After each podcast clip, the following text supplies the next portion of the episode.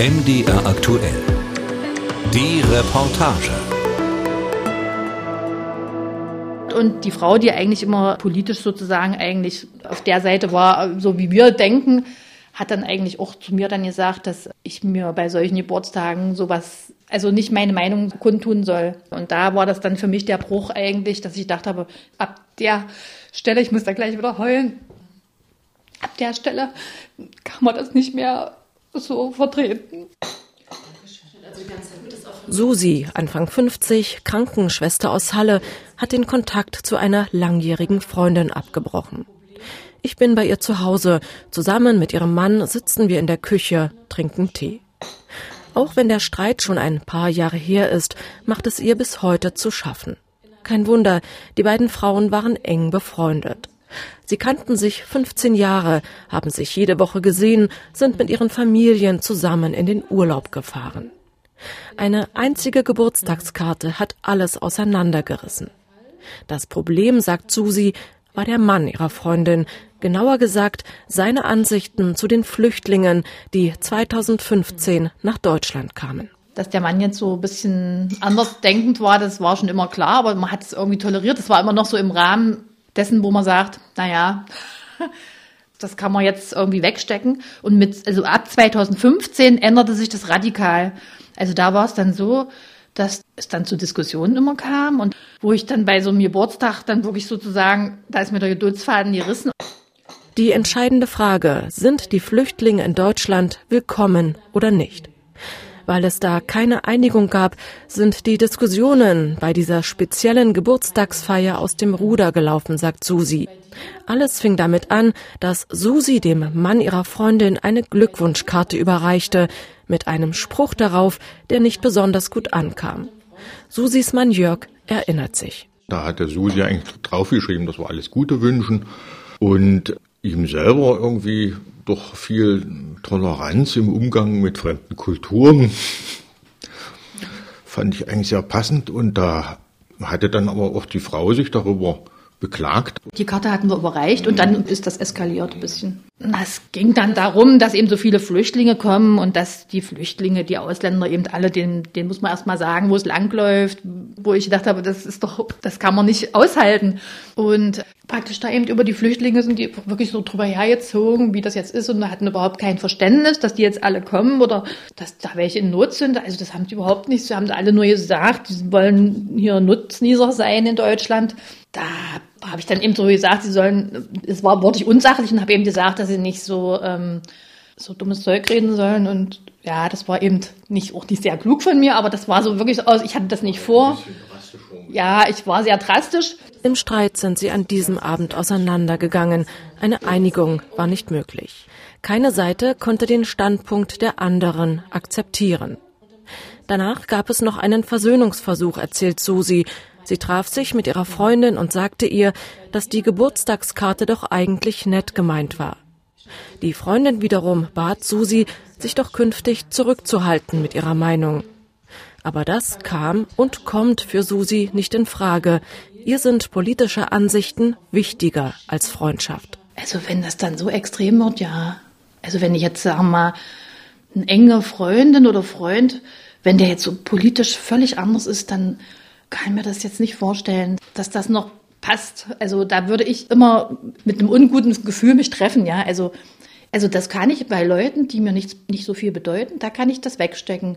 Aber Leute, die, sag mal, wo ich sage, die sind total innig mit mir, wenn die dann so sich so entwickeln, dann kann ich das nicht. Bis heute hat Susi mit ihrer Freundin kaum noch Kontakt. Und wenn sie sich mal über den Weg laufen, geht es um belanglose Dinge. Auch aus dem gemeinsamen Freundeskreis haben sich Susi und ihr Mann Jörg zurückgezogen. Es ist ein Riss entstanden, sagt Susi.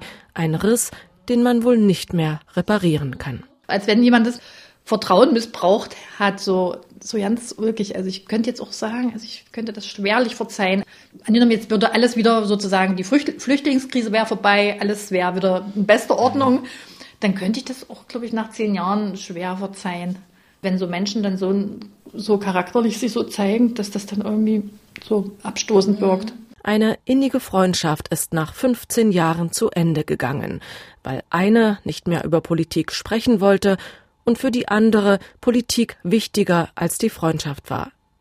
Hätte das auch anders laufen können oder muss das so kommen? Um das herauszubekommen, bin ich per Telefon mit Alexander Kissler verabredet.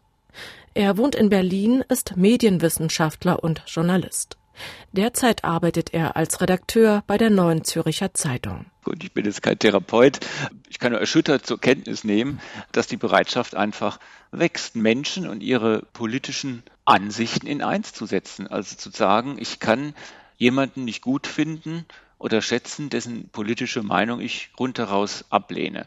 Das ist nicht in Ordnung. Der Mensch ist mehr als eine politische Meinung. Also als ich studiert habe in, in Marburg an der Lahn, war ich mit vielen sehr gemischten Kommilitonen zusammen, wie sich das auch gehört. Da waren Kommunisten dabei und eher Rechte und man unterhält sich über verschiedene Themen und danach trinkt man was zusammen. Ich meine, so sollte es sein. Ähm, man muss immer sagen, politische Meinungen, die kommen und gehen und politische Meinungen wird man auch nie auf einen Nenner bringen können. Ist ja das Schöne an Demokratie. Man hat unter vielen Parteien die Auswahl. Wenn politische Meinungen grundverschieden sind, stehen Freundschaften und Beziehungen oft auf dem Prüfstand.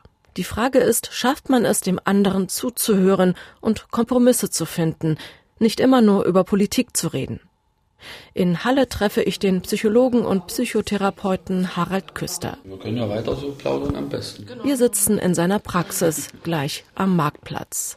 Küster, knapp 60, sagt, die Mehrheit der Leute sei auf Harmonie aus und wünsche sich eine gewisse Bestätigung bei solchen Diskussionen. Wer möchte schon ständig kritisiert werden? Andererseits gehöre Streit in einer Beziehung dazu. In jeder guten Beziehung hat man Konflikte. Und eigentlich kann man sagen, wie gut die Beziehung ist, zeigt sich, wie man mit Konflikten umgehen kann. Aber man streitet sich ja dann nicht 24 Stunden oder noch länger, sondern man streitet sich dann mal und es gibt auch wieder andere Episoden, Phasen des Miteinanders. Man frühstückt dann irgendwie und der Streit ist jetzt beiseite. Und das scheint bei diesen Themen irgendwie schwer zu sein, die beiseite zu tun. Auch Susi und ihre Freundin haben es nicht geschafft, ihren Konflikt über die unterschiedliche Sicht auf die Flüchtlingspolitik beiseite zu schieben. Solche Geschichten scheinen immer häufiger zu passieren, egal ob es um Gendersprache, Fridays for Future oder Corona geht. Viele Menschen zeigen sich anderen Einstellungen gegenüber unversöhnlich und kompromisslos. Warum fällt es uns immer schwerer, andere Meinungen zu akzeptieren und auszuhalten? Der Medienwissenschaftler Kissler hat den Eindruck, dass wir in einer durchpolitisierten Gesellschaft leben. Das heißt, die Räume des Privaten, die ja auch immer Schon- und Schutzräume sind, die sind geschwunden. Das hat mehrere Gründe. Dazu gehören natürlich zum einen die sozialen oder digitalen Medien, an denen wir alle teilnehmen und die uns 24 Stunden in einen politischen Konkon der Aufgeregtheiten verstricken. Zum anderen gehört dazu auch die fehlende oder die sinkende Bereitschaft zwischen den Meinungen und denen, die Meinungen äußern, zu unterscheiden. Also oftmals werden leider Gottes Meinungen, die man selbst ablehnt, als moralische Defekte des jeweiligen Gegenübers gedeutet.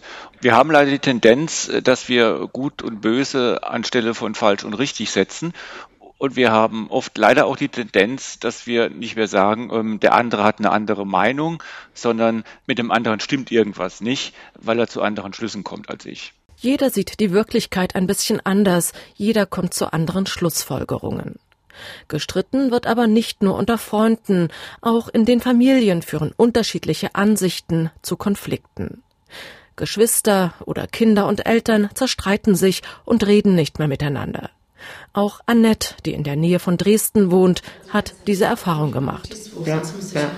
Als ich sie besuche, liegen ihre vier Kinder schon im Bett.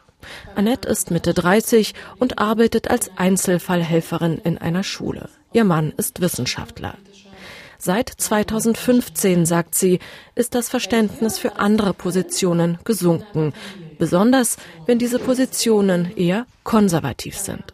Die ersten Anzeichen gab es, also als die Zuwanderungskrise sozusagen aufgekommen ist und die AfD ganz wichtig wurde und so die ganzen Diskussionen innerhalb der Familie, also mit meinen Schwestern und mit Freunden eher politischer wurden und wo man gemerkt hat, dass da eine sehr große Bandbreite an Meinungen da ist. Und da habe ich gemerkt, dass es schwieriger wird, Verständnis zu bekommen, wenn man jetzt äh, eher kritisch dazu steht, wie das die Bundesregierung gehandhabt hat. Also wenn man die AfD sozusagen verstehen konnte oder so ein bisschen äh, nachvollziehen konnte, dass es auch nicht alles ähm, positiv gesehen werden kann. Wenn das Mitleid nicht im Vordergrund stand, sondern eher die, die Sorge vielleicht, was wird mit unserem Land oder wie wird das alles organisiert. Keiner wollte von seinen Positionen abrücken, sagt Annette. Aber zumindest haben alle noch miteinander geredet. Es gab Streits und Wortgefechte. Man setzte sich auseinander, wenn auch nicht immer verständnisvoll. Später dann wurde gar nicht mehr diskutiert, sagt Annette.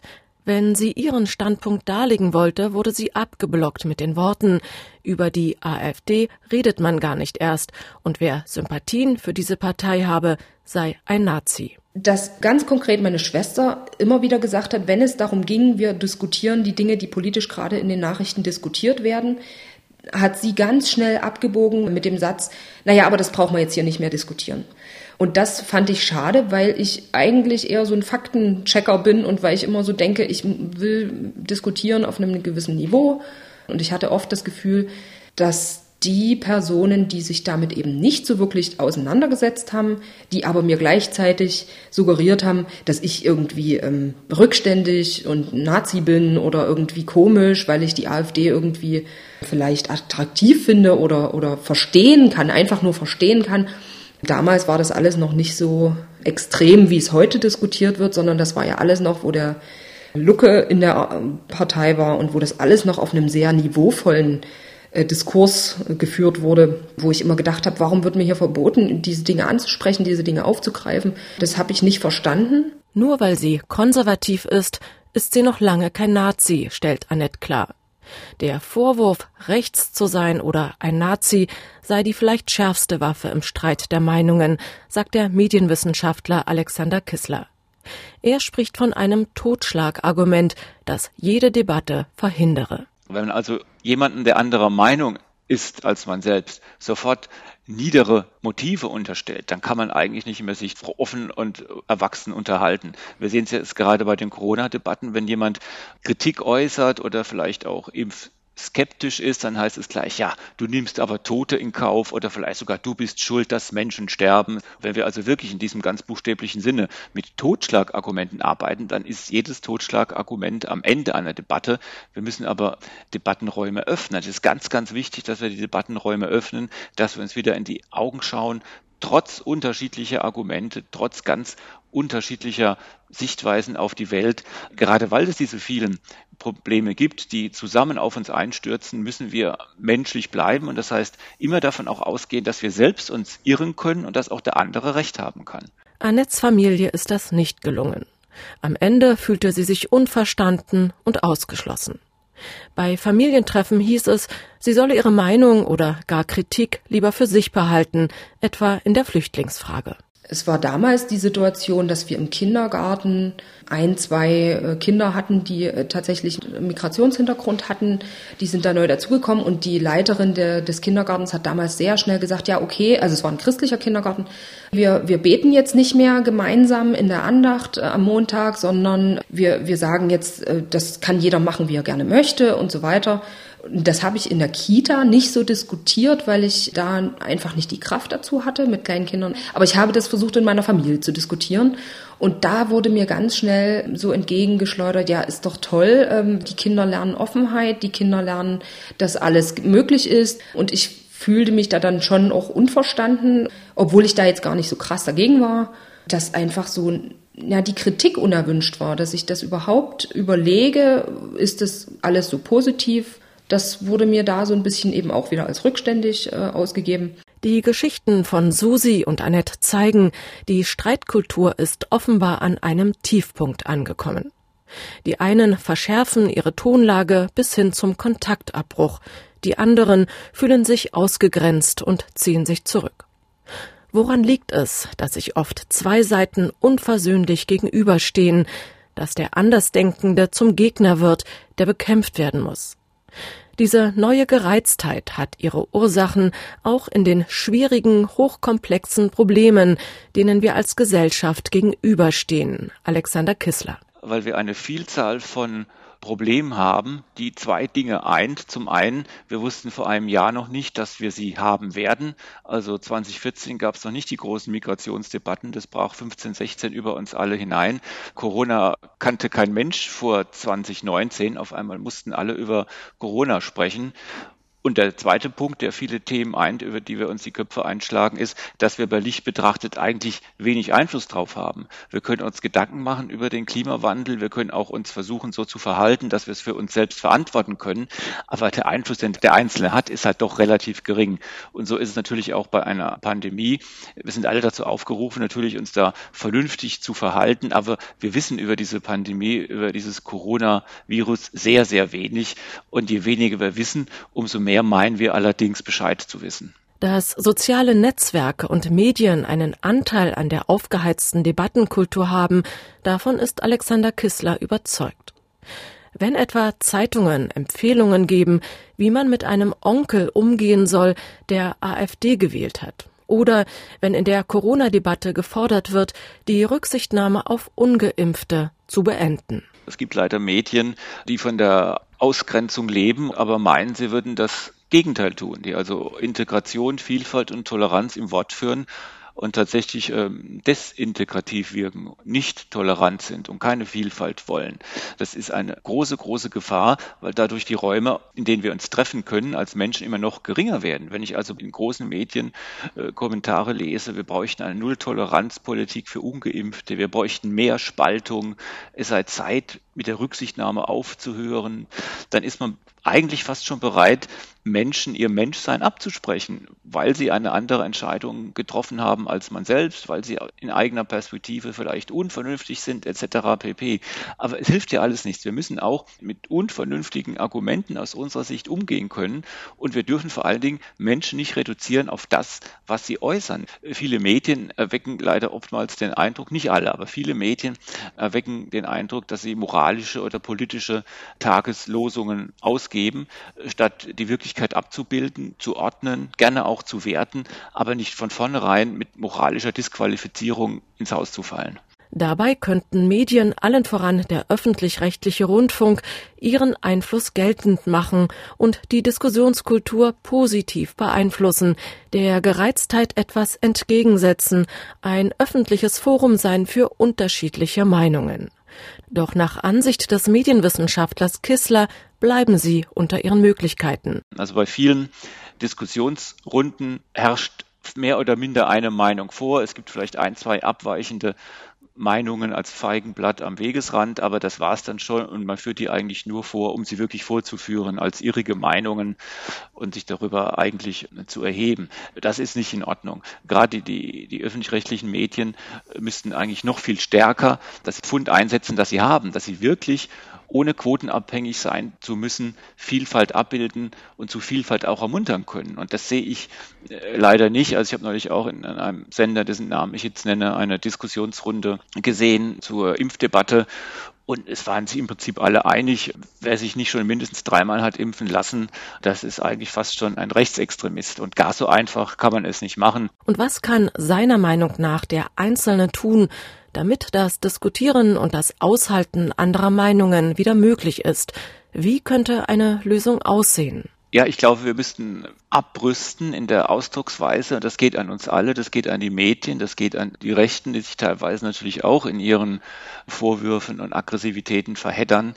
Das geht genauso auch an die Linken, die also meinen, sie seien automatisch immer im Recht. Also wir müssen wirklich schauen, dass wir verbal abrüsten, dass wir uns die Neugier bewahren oder neu gewinnen auf den anderen, dass wir uns überraschen lassen, sowohl vom anderen als auch von, von uns und dass wir eigentlich davon ausgehen, dass wir als Mensch auch immer Menschen sind, die zur Einsicht fähig sind. Und man sollte also Menschen nicht abschreiben, egal von welcher politischen Auffassung man selbst ausgeht. Menschen können sich ändern, Menschen können andere Eigenschaften zeigen, die sie wieder unglaublich liebenswert machen, jenseits der politischen Einstellung. Und wie sieht es der Psychologe? Wie könnte es gehen, dass es nicht gleich zur Eskalation kommt, dass Streits nicht aus dem Ruder laufen? Es gehört Reife dazu, eine andere Meinung auszuhalten, sagt Harald Küster, auch eine gewisse Lebenserfahrung. Und was im Streit auch wichtig ist, dass man in den Austausch kommt und die Grundregeln der Kommunikation einhält. Dazu gehören Zuhören und Ausreden lassen. Da gibt's ja viele Techniken, die man lernen kann. Zum Beispiel kontrollierter Dialog. Da muss der andere immer das, was man gesagt hat, wiederholen. Und dann muss der andere erst sagen, ob es so war, und dann darf er seins dranhängen. Man kann sagen, das ist vielleicht auch ein bisschen realitätsfremd, aber es sind alles Techniken, wo man lernt, aha. Also ich sage zum Beispiel in solchen Diskussionen ganz oft, die Antwort kommt jetzt so schnell, du kannst ja nicht das gehört haben, was ich gesagt habe. Was habe ich denn gesagt? Das ist auch normal in der Diskussion, dass es mal hitziger wird und dass der Faden mal ein bisschen so läuft, aber dass man sich zuhört und dass man vielleicht auch reingeht mit einer Lust am Austausch. Und wenn solche guten Vorsätze nichts bringen und die Situation trotzdem zu entgleiten droht, dann sollte man auch den Mut haben und sagen, Schluss jetzt. Du bist mein Freund, aber hier müssen wir eine Grenze ziehen. Das ist zumindest die Sicht des Therapeuten. Dass man sagt, an der Stelle kommen wir nicht weiter. Wir wollen jetzt hier nicht weiter streiten, weil wir wissen voneinander und Punkt. Und wir wollen über was anderes reden oder wir wollen einen schönen Abend haben. Man könnte sagen, das zu begrenzen und diese Spannung in dem Moment beiseite tun zu können, das ist eine hohe Kunst. Das kann ja so weit führen, dass man sagt, über Politik reden wir lieber nicht mehr. Wir reden über Filme oder keine Ahnung, über Essen oder irgendwas anderes und sparen das Thema aus, weil wir voneinander wissen, dass wir das nicht hinkriegen. Das ist vielleicht auch ein guter Rat für Susi aus Halle. Ihre Geschichte, der Streit um die Geburtstagskarte, die Trennung von ihrer langjährigen Freundin und der Rückzug vom Freundeskreis. Vielleicht ist es ja doch nicht so endgültig, wie es sich gerade anfühlt. Die Freundin hatte mich auch nochmal angesprochen, ob wir uns nicht doch wieder treffen könnten. Beim letzten Mal, bei der letzten Feier, es wäre doch alles so wunderbar.